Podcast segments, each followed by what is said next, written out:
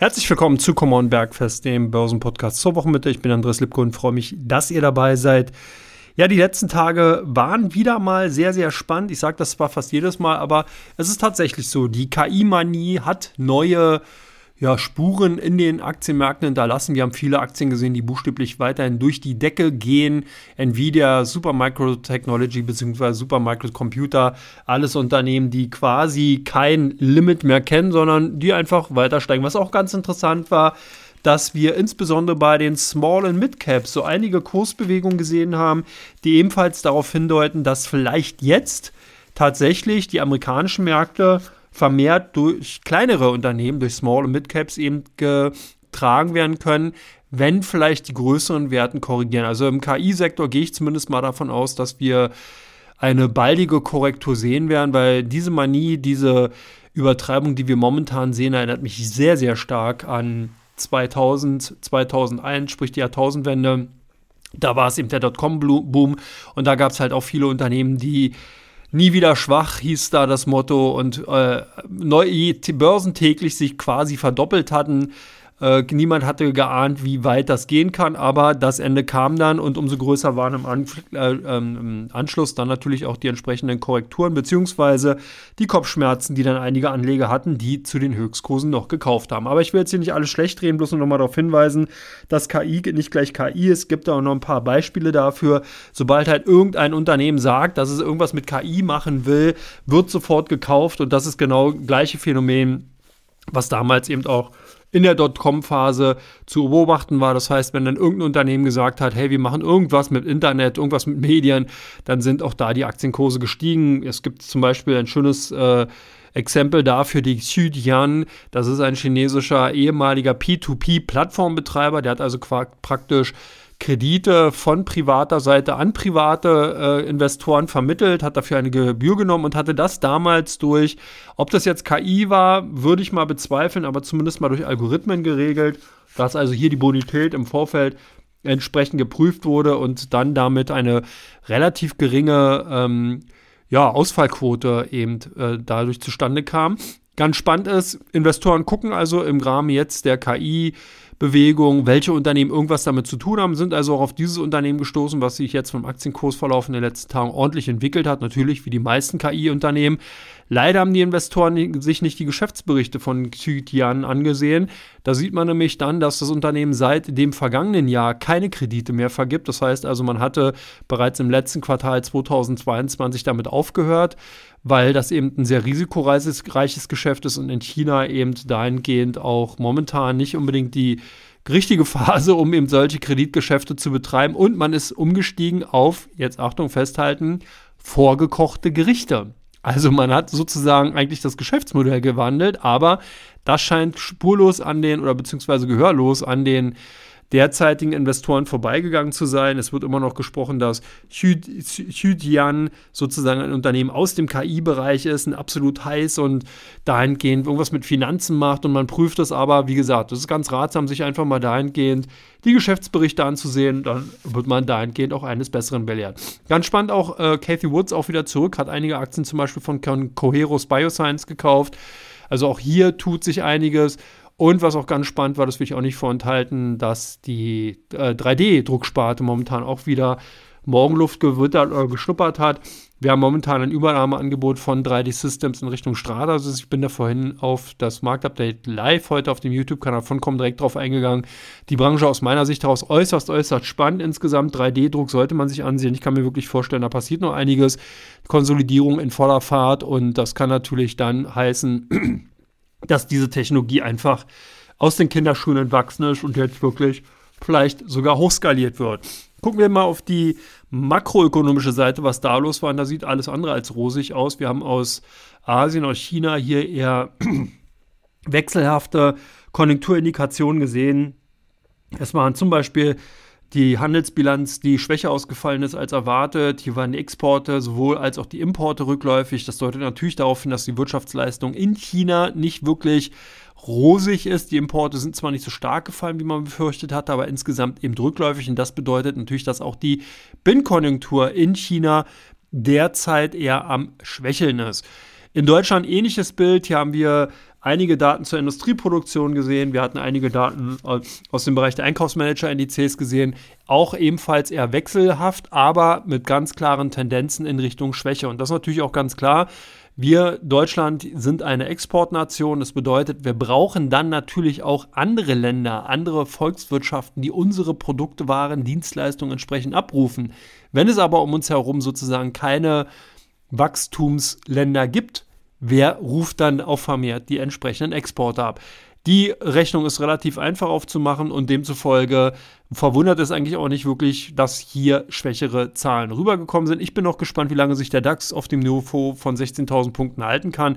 Ganz verständlich ist das nicht. Also ich denke, da sind einfach noch sehr, sehr viele Optimisten im Markt, die davon ausgehen, dass die zweite Jahreshälfte durchweg positiv wird. Ich denke, dass tatsächlich die Chancen ganz gut sind, dass wir zumindest mal im vierten Quartal gar nicht so schlecht abschneiden können, zumindest uns dann auch besser zeigen und der DAX durchaus dann noch durchstartet. Ich glaube aber tatsächlich, dass insbesondere das dritte Quartal nicht wirklich ein Quartal äh, fürs Zuckerschlecken wird. Ich glaube, dass wir einen sehr, sehr stürmischen Herbst bekommen werden. Hier natürlich gerade auch nochmal mit Blick Richtung September, Oktober, da könnte nochmal einiges passieren. Und ich glaube, dass das Ganze sich dann wirklich entla nochmal entladen wird und zum Jahresende dann vielleicht sogar eine klassische Jahresendrallye stattfindet. Aber bis dahin werden wir einen Börsensommer sehen und wir werden einen stürmischen Herbst erleben, weil ich einfach glaube, dass da die Fehlallokation und die Fehleinschätzung von vielen Investoren bis dahin sich einfach entladen. Jetzt werden wir eher einen ruhigen Börsensommer bekommen.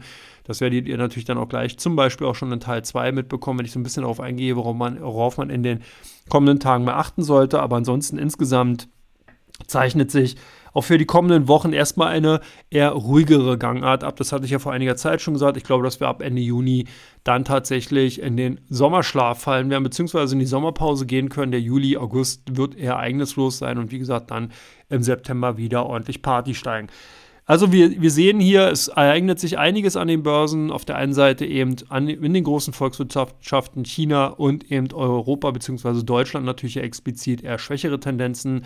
In Amerika sehen wir weiter einen sehr, sehr robusten Arbeitsmarkt und kein oder kaum Lohndruck. Das ist zumindest mal erleichternd, dass hier halt viele Volkswirte, Analysten erstmal in die Hände geklatscht haben, sogenanntes, ja, wie soll man sagen, der Goldilocks-Szenario nicht, aber zumindest mal ein Szenario sehen, wo eben die, der robuste Arbeitsmarkt einiges abfedern kann und zugleich dann eben keine Inflations- Tendenzen dahingehend vom Arbeitsmarkt kommen. Wir sind immer noch auf einem sehr hohen Inflationsniveau, das darf man nicht verhehlen.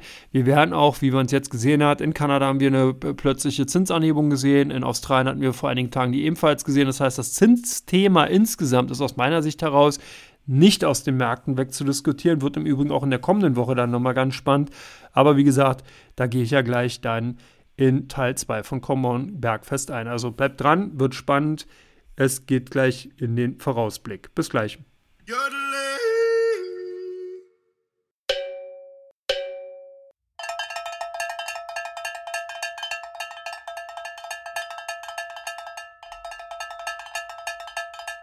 Herzlich willkommen zurück zu Common Bergfest, dem Börsenpodcast zur Wochenmitte. Ich bin Andreas Lipko und freue mich, dass ihr auch in Teil 2 noch weiter in meinen Worten lauscht.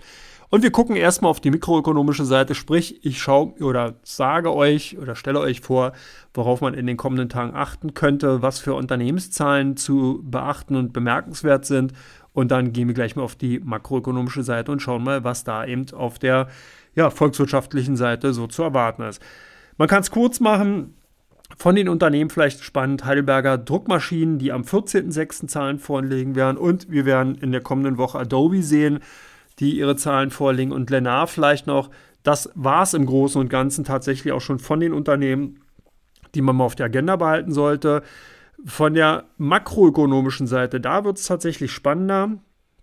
Da ist es nämlich so, dass wir natürlich morgen die klassischen Arbeitsmarktzahlen in, äh, aus den USA sehen. Wir bekommen noch mal einige Indikationen eben aus Europa. Wir bekommen, aber hier wird es nochmal ganz spannend, in der kommenden Woche dann Insbesondere natürlich in Deutschland die ZDW-Umfrage, bei der ich im Übrigen auch mitmache und was natürlich immer ganz spannend ist, weil man dann sieht, wie der Konsens insgesamt natürlich äh, sich entwickelt, ob man mit seinen eigenen entsprechenden Ergebnissen im, ungefähr im Rahmen liegt. Das ist also auch dahingehend nochmal ganz spannend. Wir bekommen, was ganz wichtig ist, Preisdaten aus den USA. Und da werden die Investoren natürlich gerade, weil ich es ja schon mal angedeutet hatte, wegen Inflationstendenzen ganz genau hingucken. Das heißt, Verbraucherpreisindex sprich also aus den USA die Entwicklung äh, bei den Verbraucherpreisen.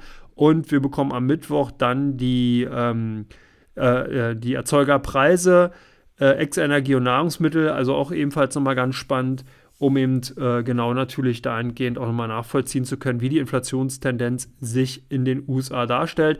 Was in der kommenden Woche ganz spannend sein wird, ist natürlich, dass wir die FED-Sitzung sehen und erwarten werden. Am Mittwoch ist es dann soweit.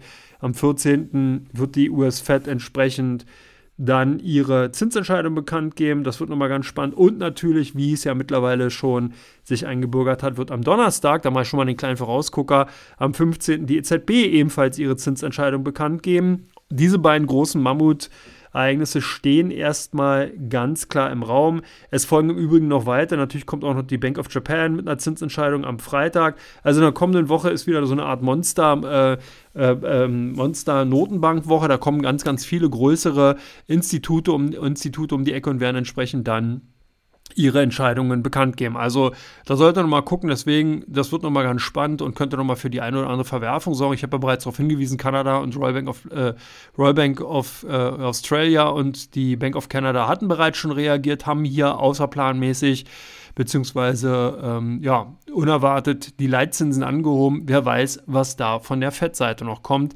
wird spannend. Also von daher, da sollte man drauf achten.